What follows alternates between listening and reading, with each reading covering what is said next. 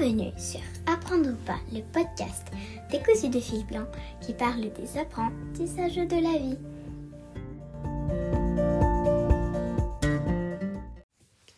C'est parti pour notre troisième épisode euh, qui s'intitule Apprendre à faire confiance ou pas. C'est un sujet qui a été proposé euh, par Audrey euh, parmi d'autres choix et je me suis dit que ce serait intéressant de vous le proposer là dans cet épisode puisque j'imagine que en répondant à cette question-là, potentiellement, je répondrai euh, aux trois ou quatre autres sujets euh, qu'elle a proposés. Donc on verra euh, ce qu'elle m'en dit quand elle aura écouté cet épisode. comme à l'accoutumée, je vais chercher dans le dictionnaire déjà pour comprendre ce qu'on entend par le terme de confiance. Et si je me réfère à la première définition du Larousse, c'est l'assurance, hardiesse, courage qui vient de la conscience qu'on a de sa valeur, de sa chance. Et euh, je trouve ça intéressant qu'on parle de conscience. On n'a pas tous euh, la même idée ou euh, la même notion de ce que ça signifie la conscience. Et là, on ajoute à ce terme que ça vient de la conscience qu'on a de sa valeur et de sa chance. Donc, euh, comme si à un moment, pouvoir euh, réaliser ça, euh, en prendre acte, considération, nous amener à une forme d'assurance, d'hardiesse et de courage. Le deuxième euh, euh, point de définition du Larousse, c'est un sentiment de quelqu'un qui se fie entièrement à quelqu'un d'autre ou à quelque chose. Et je pense que ça, c'est une définition qui est plus commune euh, quand vous demandez à une personne ce qu'elle entend par confiance. Peut-être qu'elle s'orientera, j'ai l'impression, plus vers ce genre de définition. Et enfin, la troisième définition qui est proposée, c'est la sécurité. Et euh, c'est euh, assez surprenant pour moi parce que j'aurais mis la sécurité en premier, je pense. Et euh, d'ailleurs, si on va voir chez Robert ou le littré, dans les définitions qu'on peut retrouver, on a en premier lieu espérance ferme, assurance d'une personne qui se fie à quelqu'un ou à quelque chose. Donc on en revient à, à la troisième définition du Larousse, en fait, elles sont quasiment identiques, on va dire. C'est se fier à quelqu'un ou à quelque chose. Et là, c'est marrant, il y a ce terme d'espérance qui arrive. Euh, je suis pas sûre que, euh, comme ça, euh, en discutant, euh, l'espérance, ce soit une notion de confiance pour la majorité des gens, mais a priori, il y a ferme derrière qui viendrait soutenir le fait que voilà, il y a une espèce de croyance installée. Et euh, le sentiment de sécurité vient en second. Euh, un sentiment de sécurité d'une personne qui se fie à elle-même. Et là, ça m'intéresse. Qui se fie à elle-même. Donc un sentiment de sécurité d'une personne qui se fie à elle-même. Et ça, ça serait plus la définition que moi j'en aurais et que je peux euh, retrouver ou évoquer, percevoir dans les différentes formations que j'ai fait, faites. Pardon. Et euh, je suis allée voir euh, pour euh, vérifier de quoi il s'agissait pour eux, de la sécurité. Qu'est-ce qu'ils entendent par sécurité?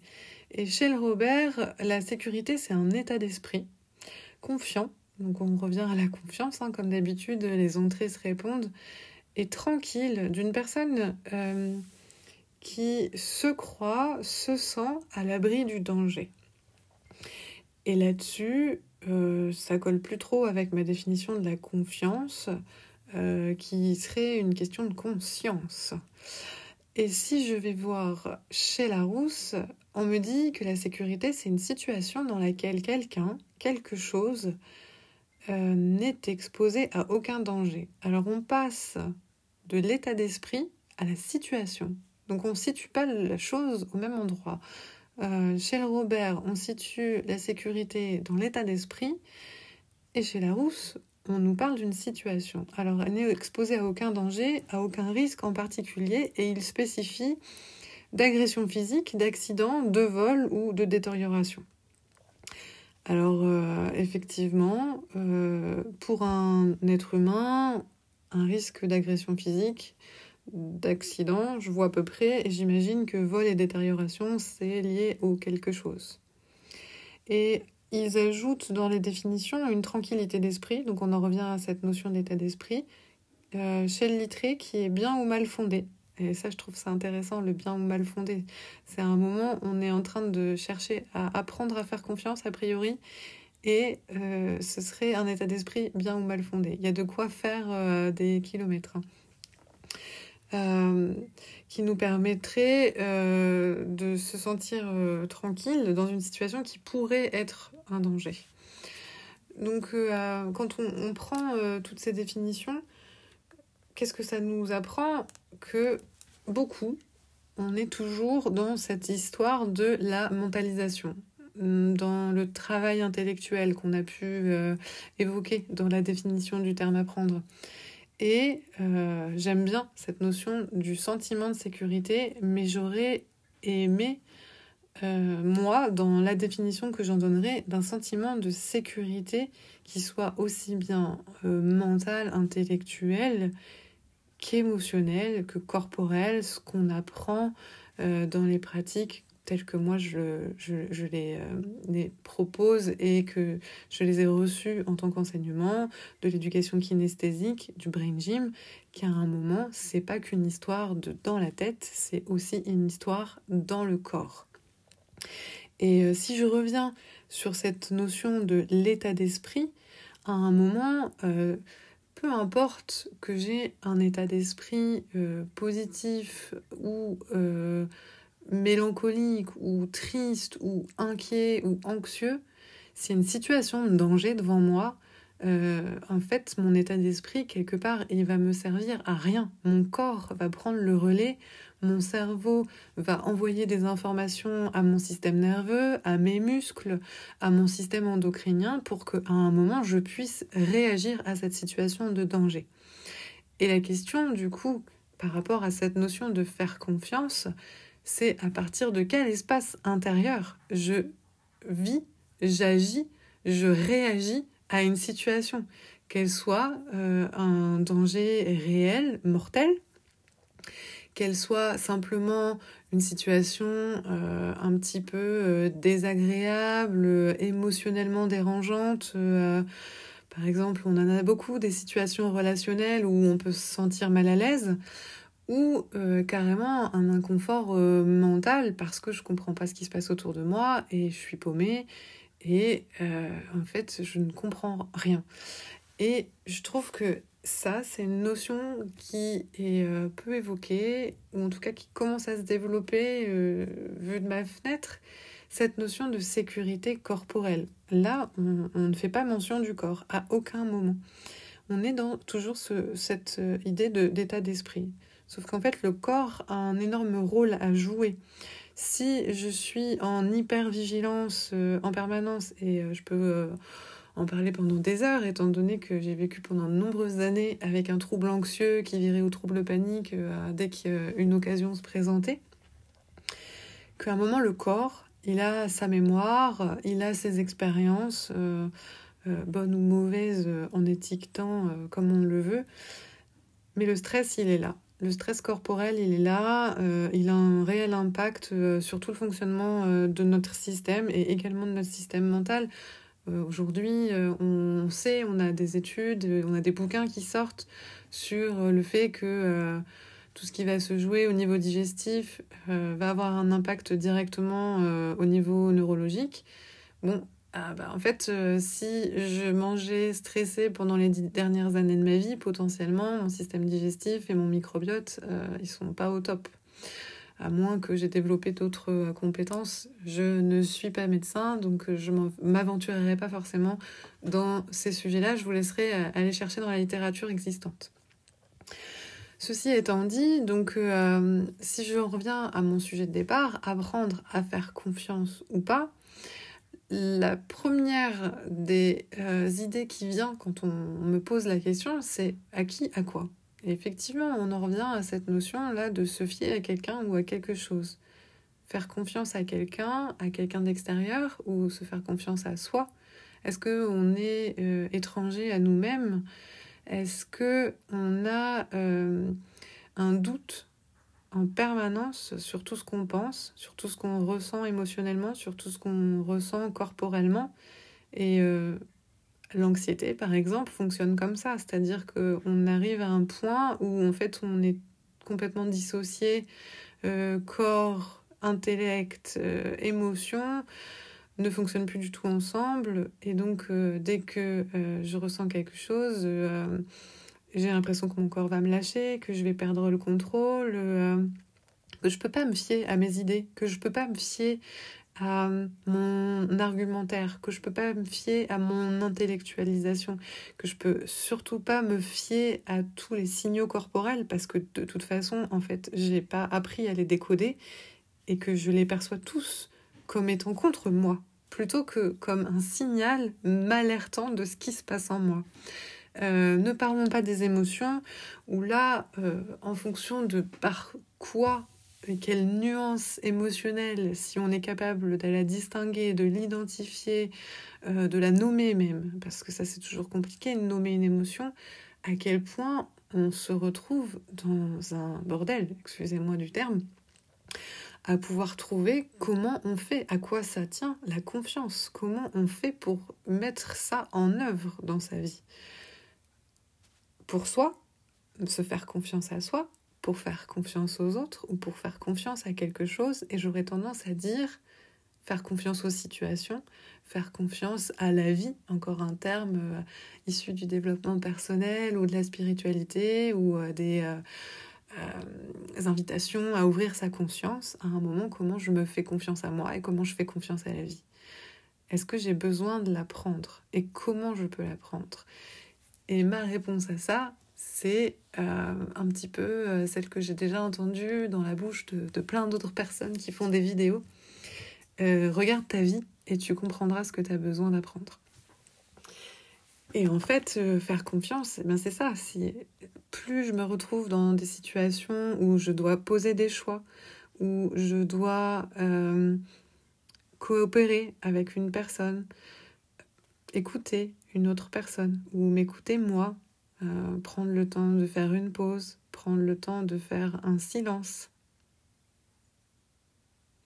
Est-ce que c'est possible? Et qu'est-ce qui se passe en moi quand je fais ce temps de silence? Quand je prends cette pause? Quand je me questionne sur mon rapport à moi-même et mon rapport au monde?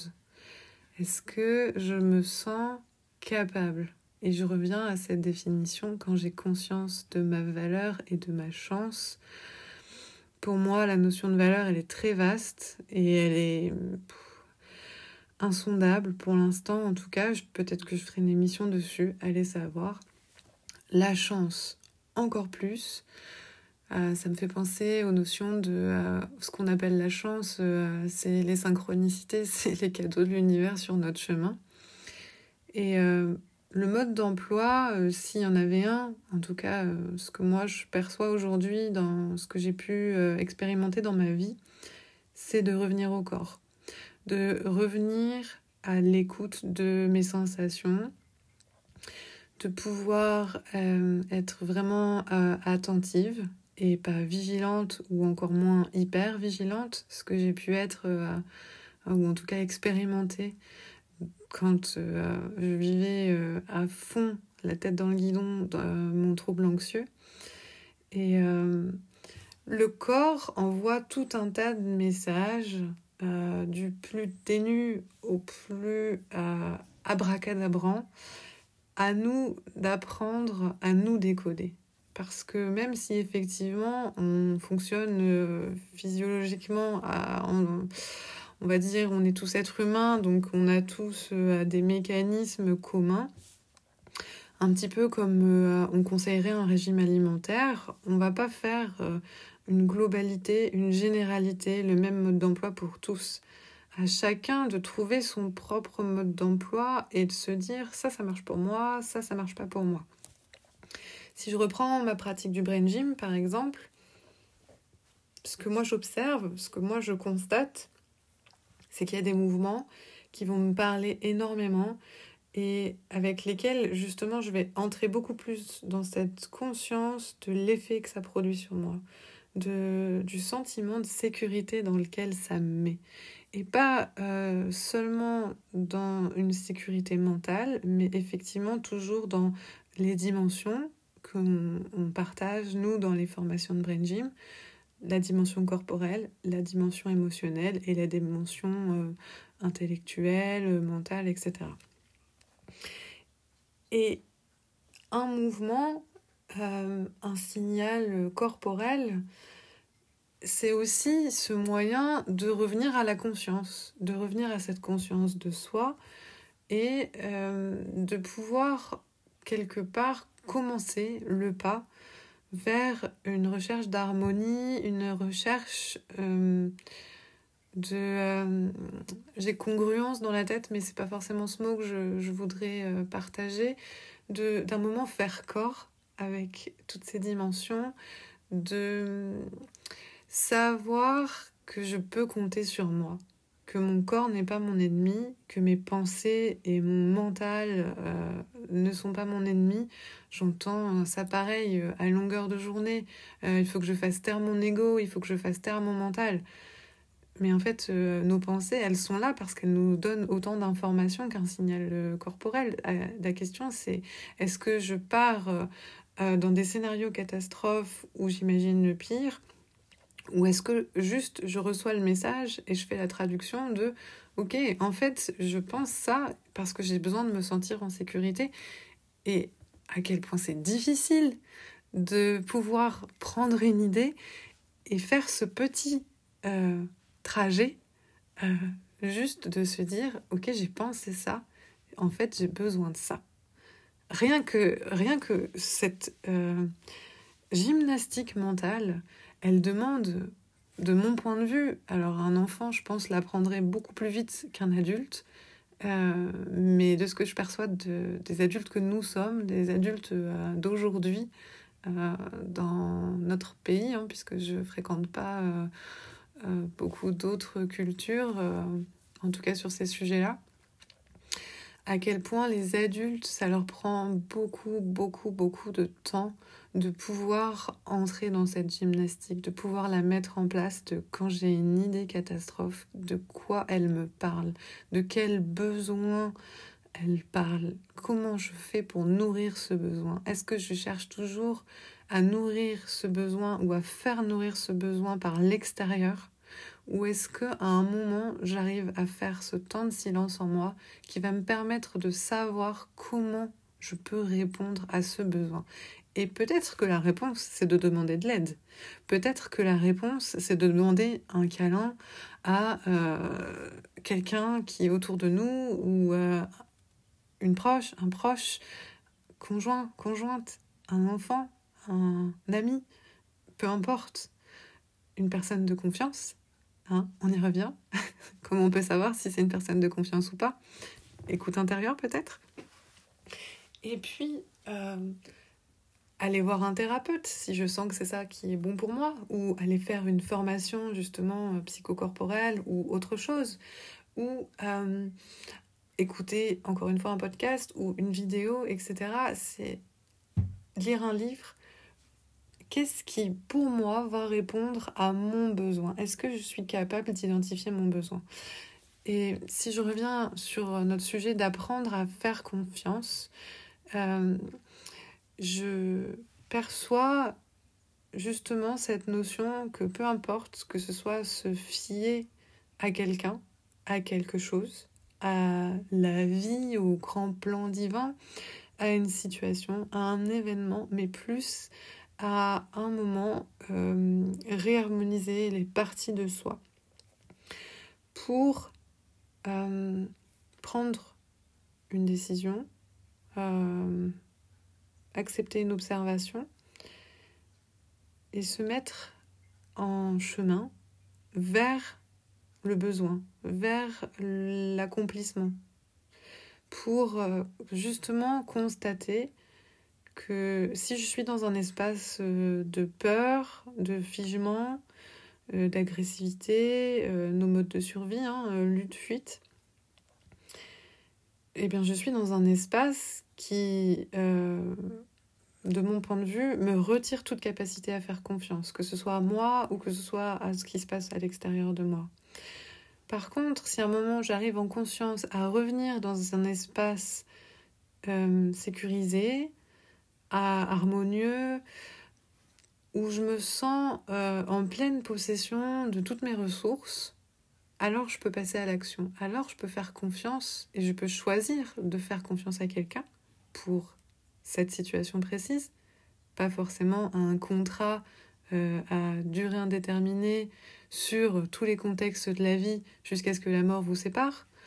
Mais juste là, maintenant, tout de suite, je choisis de faire confiance à cette personne, à cette situation, à ce contexte, à plus grand que moi parce que je perçois, parce que j'ai cette conscience qu'il y a autre chose qui se joue et que quelque part, mon seul travail, c'est de venir me remettre dans cet espace intérieur de sécurité. Et qu'à partir de cet espace-là, je vais pouvoir passer à l'action. Me sentir bien dans mon corps, sentir que mon corps est moi. Je vis avec, il évolue avec moi, pas contre moi.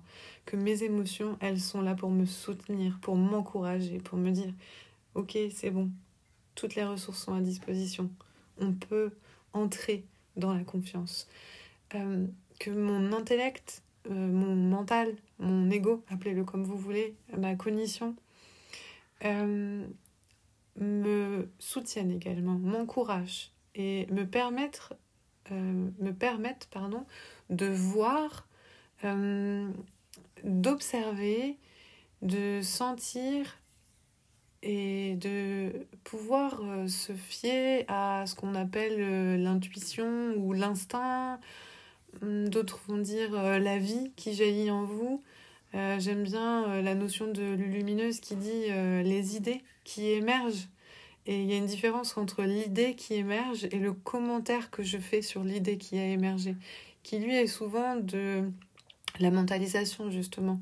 De ce côté, l'idée me plaît, mais immédiatement je viens mettre mes, mes barrières, mes freins.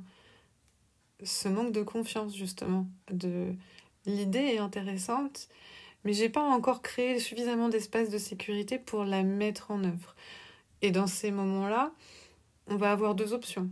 L'acte de foi. J'ai l'idée, je la suis, je la mets en œuvre parce que j'ai une foi euh, certaine. On reparle de la définition du Robert, cette espérance ferme, cette assurance que ça va le faire parce que l'idée, elle est prise pour ce qu'elle est, elle va être mise en œuvre pour ce qu'elle est. Ou alors, si j'ai cette idée et que je me mets à faire un commentaire dessus, à argumenter en me disant non, pas maintenant, je suis fatiguée, non, plus tard, j'ai pas envie, oh, puis, euh, oh là là là là là là, voilà. À un moment de se dire tiens, c'est marrant, encore une fois, cette gymnastique mentale de je suis en train de faire un commentaire. Qu'est-ce que pourquoi je suis en train de faire un commentaire? Qu'est-ce qui m'insécurise dans cette idée qu'on me suggère que la vie, euh, moi-même, je me suggère Et à un moment de pouvoir se dire, ok, alors commençons par là. Mettons en place les espaces de sécurité pour pouvoir mettre en place cette idée et laisser jaillir, voir ce qui va se passer. Pour conclure, euh, sur euh, apprendre à faire confiance ou pas. Déjà, je remercie Audrey pour ce sujet sur lequel je pourrais parler des heures, mais faisons court.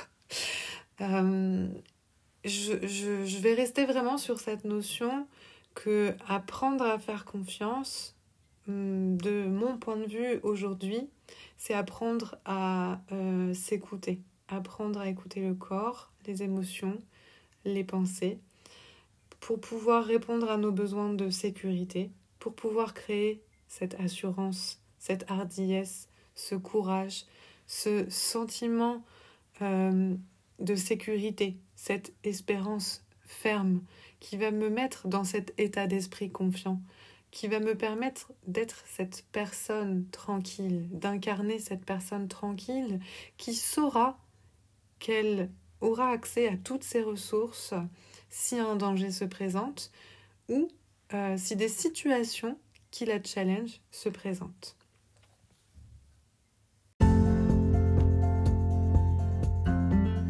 Merci pour votre écoute. J'espère que vous vous posez euh, plein de questions et que vous avez trouvé vos propres réponses. N'hésitez pas à envoyer euh, des suggestions de thèmes ou des commentaires. Et à bientôt pour un prochain épisode ou pas.